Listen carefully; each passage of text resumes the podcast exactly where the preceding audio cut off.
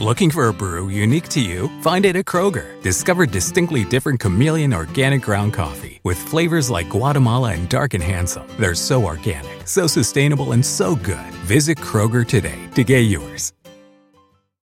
There are so many reasons not to skip breakfast. So many savory, mouthwatering, tasty, delicious beyond all belief reasons. Actually, that last one was pretty convincing. Stop by for a McDonald's breakfast. Mix and match a sausage biscuit, sausage McMuffin, sausage burrito, or hash browns, any two for just two bucks. Price and participation may vary, cannot be combined with combo meal.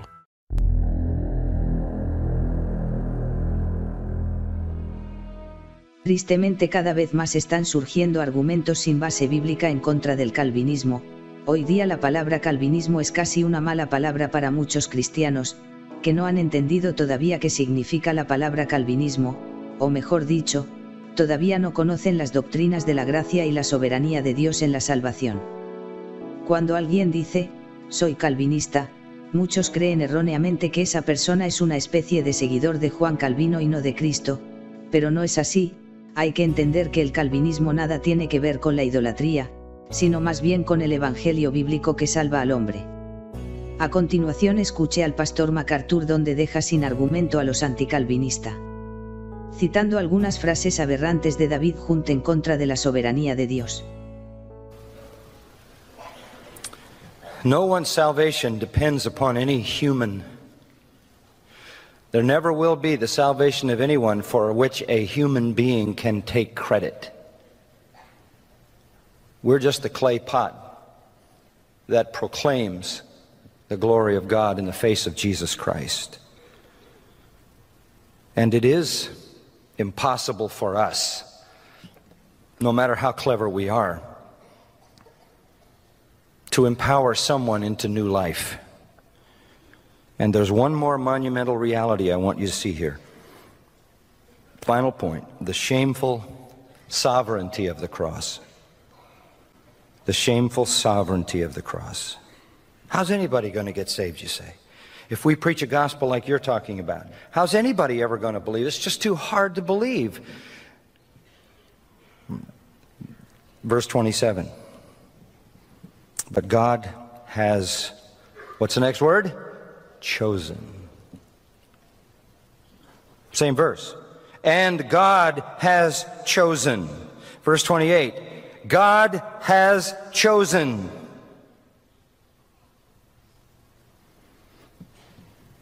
Verse 30. I love the NASB translation of this.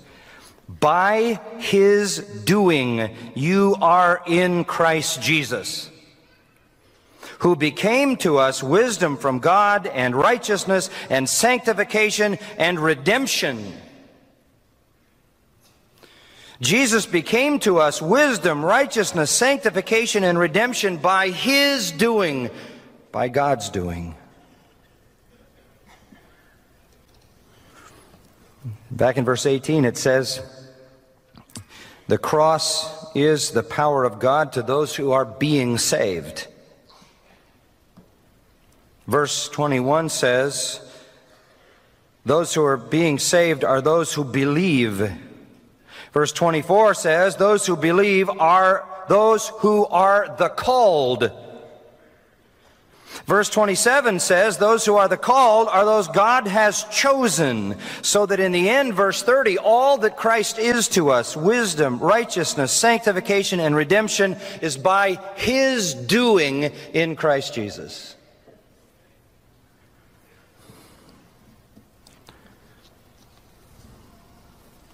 This is the glorious sovereignty of God. Salvation comes to those who believe because they're called, because they're chosen. That's why verse 29 says that no man should boast before God. And verse 31 that just as it is written, let him who boasts boast in the Lord. Taken out of Jeremiah. Why do we want to construct a new gospel when we can't save anybody anyway?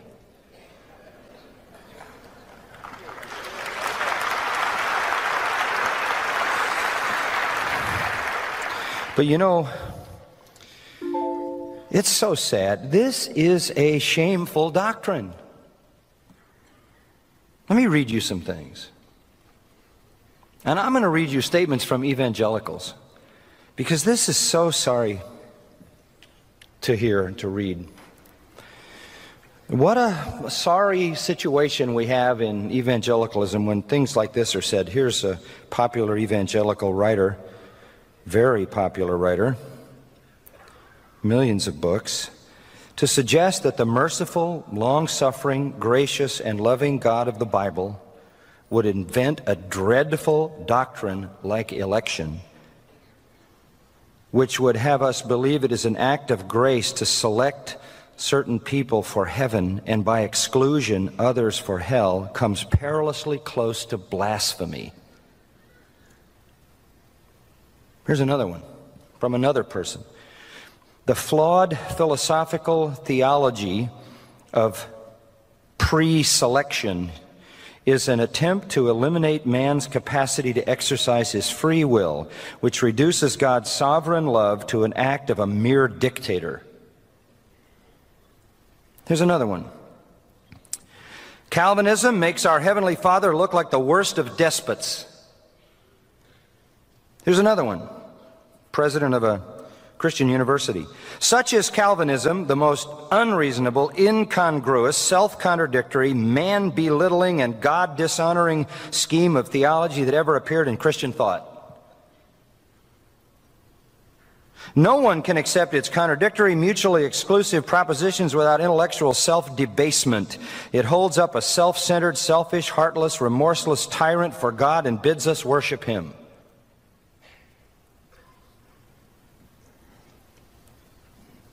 Here's a pastor of a Calvary Chapel who wrote Calvinism makes God a monster who eternally tortures innocent children, removes the hope of consolation from the gospel, limits the atoning work of Christ, resists evangelism, stirs up argumentation, division, promotes a small, angry, judgmental God rather than the large hearted God of the Bible.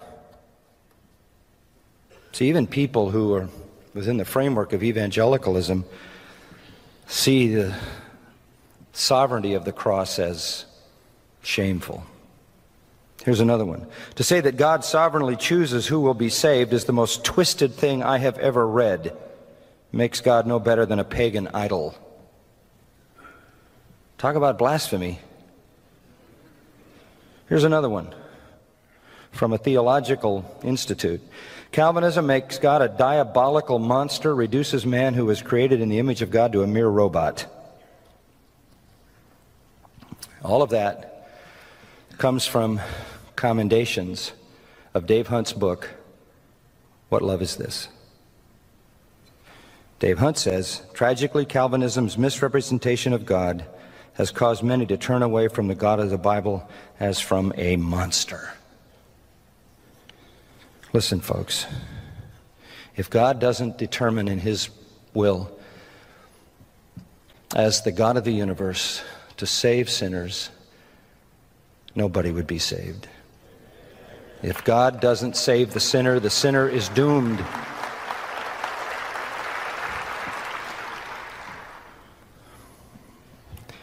The shameful sovereignty of the cross, and yet that's the only hope.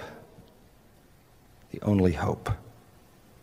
Not apart from faith, through faith. So, what are we left to do? Human pride is destroyed. The gospel assaults our emotions, it collides with our intellect, it crushes our will, it attacks our relationships, it devastates our sense of personal well being by defining us as perishing sinners under the judgment of God. It is proclaimed by the scum and the dregs.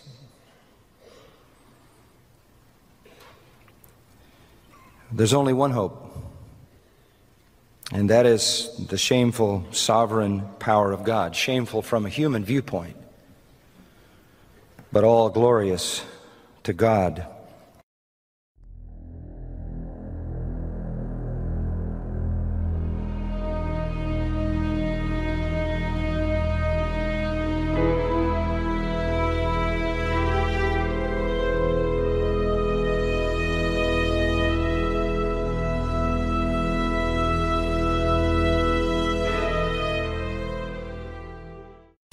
Summer happens at Speedway because everything you need for summer happens at Speedway. Like drinks, drinks happen. The freshly brewed drink, the splashed over ice drink, the wake you up drink, the cool you off drink, the make your brain hurt for a minute drink. All poured however you want them, whenever you want them, all summer long. So on every hot day, you have something cold to sip. Speedway, summer happens here. And now, get any size fountain or speedy freeze for just 99 cents. Excludes maximum. Switching to Geico is a good idea, especially when you consider everything. First off, Geico makes it easy to switch. They have licensed agents available 24 7 online or over the phone. But if it's so easy, you might start thinking everything is easy, even big wave surfing. And it's not. It's actually quite difficult. Well, if you switch to Geico, you could save hundreds on car insurance. And you could keep saving by bundling your motorcycle, boat, and RV, plus your home or renter's insurance. But saving money might lead you to make some questionable purchases, like a 20 foot feather boa. And do you know how hard it is to clean a 20 foot feather boa? Well, they do have an industry leading mobile app you can use to pay your bill, file and manage a claim, or add a new driver. But when life gets a little easier, it makes you too confident, and you start calling everyone ace. And you're better than that. Well, Geico has a 97% customer satisfaction rating and has been saving people money for 85 years. It's hard to beat that. But you're right. Switch to Geico. It's obviously a good idea.